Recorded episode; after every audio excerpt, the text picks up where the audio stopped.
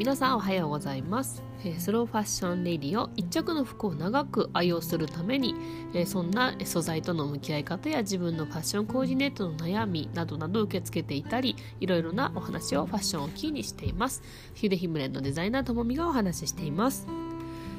今回はえー、皆さんの悩みに解決したあ悩みを解決したいのでぜひぜひ質問受け付けてますという話ですが、えー、今回ねネット調査でよると皆さん、えー、服での悩みは何ですかと聞かれた時に上位3つ上がっていたのが若い時の服が似合わなくなった。自分に似合うかどうかわからない。何を着ていいかわからない。なんていうこの3大悩みがあるそうです。皆さんはどうでしょうか？またね季節の変わり目洋服買い替えたりすること多いと思いますがまさに今、えー、次の季節に着る服どうしようかな。毎年同じになっちゃうけどなんか自分に似合うものないかななんて悩みがこう湧いてくるような季節かもしれません。そんな、えー、年齢の変化とか季節の変わり目やっぱそういった何かの節目や変わり目にファッション自体が大きく変わったりファッションの悩みが生まれてきたりするのではないでしょうか。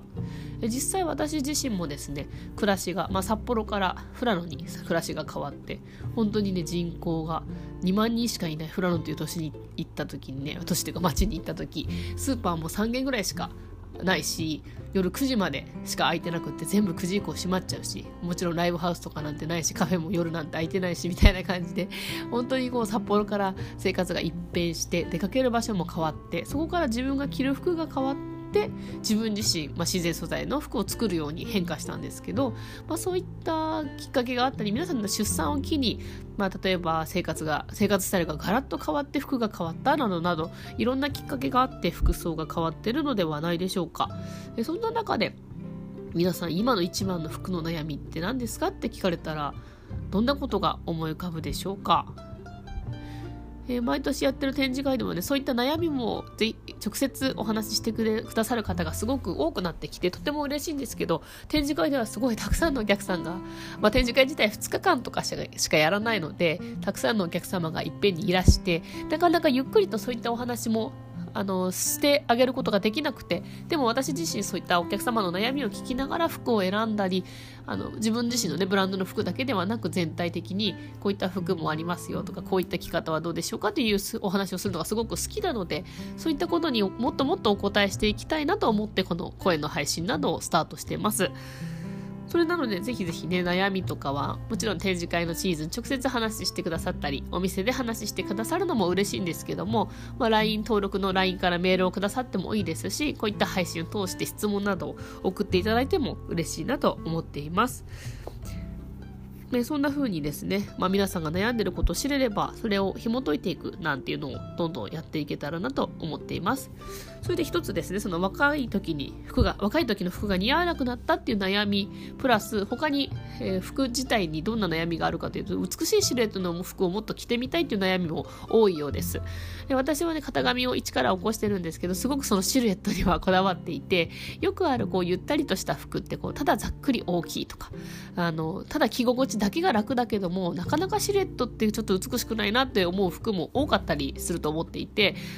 どんなに着心地が良くてもやっぱり人から見られる服っていうものは美しくなきゃ意味がないと私は思っています。だから結構こだわって作っているというか あの一から型をしっかり起こして作っています。そして、ね、ちょうどねもう少しで撮影の日が近づいてるんですけど1年今は1年に1回新しい新作を作ってそれを、まあ、モデルさんといってもプロのモデルではなくとてもこう美しいお友達であったり知り合いの方に頼んで洋服を着ていただいてモデルとして撮影をして、えー、1年に1回新作を発表しています。その新作を作るシーズンもその型紙はすごくこだわって、まあ、シルエットの美しさや着た時の面白さとか、まあ、次の年新しく着てみたい自分自身も着てみたいと思う形を作ったりしています。その服をキーにして皆さんがよりねあのあ美しいシルエット自分に体型を、まあ、体型をカバーすることであったり自分の体型に少し合わせて、えー、肩を小さくしたり少しラインを太くしたり細くしたりそれをちょっとだけ微調整することによってより一層その人にその人の体型に似合う服っていうのが作れるこれが私がまあ一から受注生産に作ってる意味だとも思っていてイコールそのお客様の悩み解決につながっていく服を作るってことを、えー、提案しています。えそんなことをしていますので、まあ、いつでも今この話を聞いて浮かんだ悩みなど、えー、投稿とかメールとかしてくれたら嬉しいなと思っています。まあ、こんな感じでたわいもないお話というか 服をキーにいろいろなお話を配信しておりますのでこれからもよかったら聞いてください。えー、それでは今日も失礼します。